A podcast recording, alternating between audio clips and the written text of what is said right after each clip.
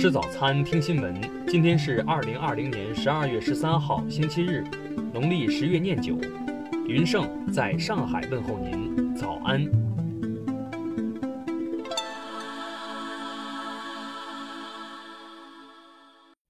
首先来关注头条消息。近日，一起离婚纠纷案判决书引发关注。一九八零年，陕西女子李某与男子杨某登记结婚。杨某脾气暴躁易怒，婚后经常打骂李某。为了照顾年幼的三名子女，李某多年忍气吞声。如今过了四十年，三名子女都已成年工作，且娶妻生子。李某现以夫妻感情破裂为由起诉离婚。陕西省黄陵县人民法院经审理认为，夫妻二人共同生活四十载，且将子女三人抚养成人，风里雨里实属不易。应珍惜来之不易的幸福晚年。双方虽因琐事发生矛盾，但并不足以导致夫妻感情彻底破裂。年少夫妻老来伴，晚年生活更加需要互相支撑。二人今后只要能互谅互让、相互珍惜，加强沟通与交流，妥善处理化解现有矛盾，仍是一个和睦美满的家庭。最终，法院驳回了李某的诉讼请求。案件受理费一百五十元由李某承担。听新闻早餐知天下大事，下面来关注国内新闻。跨省异地就医全国自助查询服务近日正式开通，参保人员可登录国家医保服务平台网站，在跨省异地就医查询栏目查询相关公共服务信息。国家航天局消息，十二号九时五十四分。嫦娥五号轨道器和返回器组合体经历了约六天的环月等待，实施了第一次月地转移入射，从近圆形轨道变为近月点高度约两百公里的椭圆轨道。国家卫生健康委十一号举行新闻发布会，湖北省相关负责人表示，今年湖北统筹安排抗疫特别国债一百九十七点七亿元，用于疾控体系补短板、强基层。住建部日前指出，目前全国四十六个重点城市已基本建成生活垃圾分类系统，分类投放、分类收集基本全覆盖，居民垃圾分类习惯加快养成。国家林草局消息，“十三五”期间，我国累计完成防沙治沙任务一千多万公顷，完成石墨化治理面积一百三十万公顷，四大沙地生态整体改善，石墨化程度持续减轻。昨日，自2003年开始，历经四年酝酿、四年建设和九年运行的大亚湾反应堆中微子实验装置，在实现原定科学目标、完成科学使命后正式退役。郑泰高铁客运专线昨日正式开通运营，此线连接郑州市与太原市，全长432公里，是我国八纵八横高铁网中呼和浩特至南宁通道的重要组成部分。世界慕课大会数据显示，目前我国上线慕课数量超过三点四万门，学习人数达五点四亿人次，位居世界第一。下面来关注国际新闻。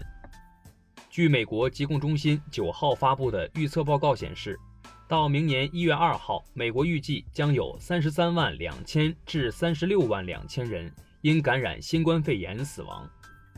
美国最高法院日前作出决定，拒绝审理德州提出的一项诉讼，即要求最高法院认定宾州等四个州拜登胜选的选举结果违宪。美国检方最近几周问询了与总统特朗普有业务往来的银行和保险经纪公司的几名员工，这一最新迹象表明，特朗普卸任后仍面临刑事指控的潜在威胁。世卫组织总干事谭德赛十一号表示，新冠肺炎疫苗实施计划已获得近十亿剂疫苗，包括三种新冠肺炎疫苗。中国常驻联合国副代表耿爽十一号在安理会叙利亚化学武器问题视频会上发言，敦促各方坚持开放、透明、包容的态度。韩国总统府十一号表示，韩美当天在线举行第二百零一次驻韩美军地位协定联委会会议。就美方向韩方返还十二处美军驻韩基地达成协议。加拿大总理特鲁多十一号宣布了增强版气候计划，以期到二零三零年将碳排放量降到二零零五年水平的百分之三十二至百分之四十，并在二零五零年实现净零排放。英国首相约翰逊和欧盟委员会主席冯德莱恩十一号表示，英国很可能在三周内完成无贸易协议的脱欧程序。下面来关注社会民生新闻。湖北黄州官方日前回应。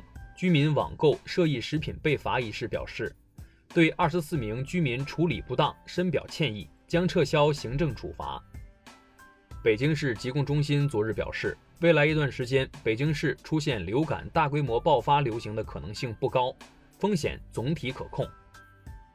网曝锦州某训管中心跆拳道教练戴某某体罚学生，让孩子们用便池里的水洗脸，当地有关部门通报表示。决定给予警告处分，将其调离教练员岗位。昨日，一张写有“请来自四川省成都市的旅客原路返回”和“南京禄口国际机场”字样的图片在网上流传，引发关注。南京禄口机场辟谣称，网传图片不实，并已经向公安机关报案。十号晚，广东茂名一珠宝店被两名蒙面男子抢劫。案发十八小时后，茂名警方成功将两名犯罪嫌疑人抓获归案，缴获各类黄金首饰三百一十三件，价值四十余万元。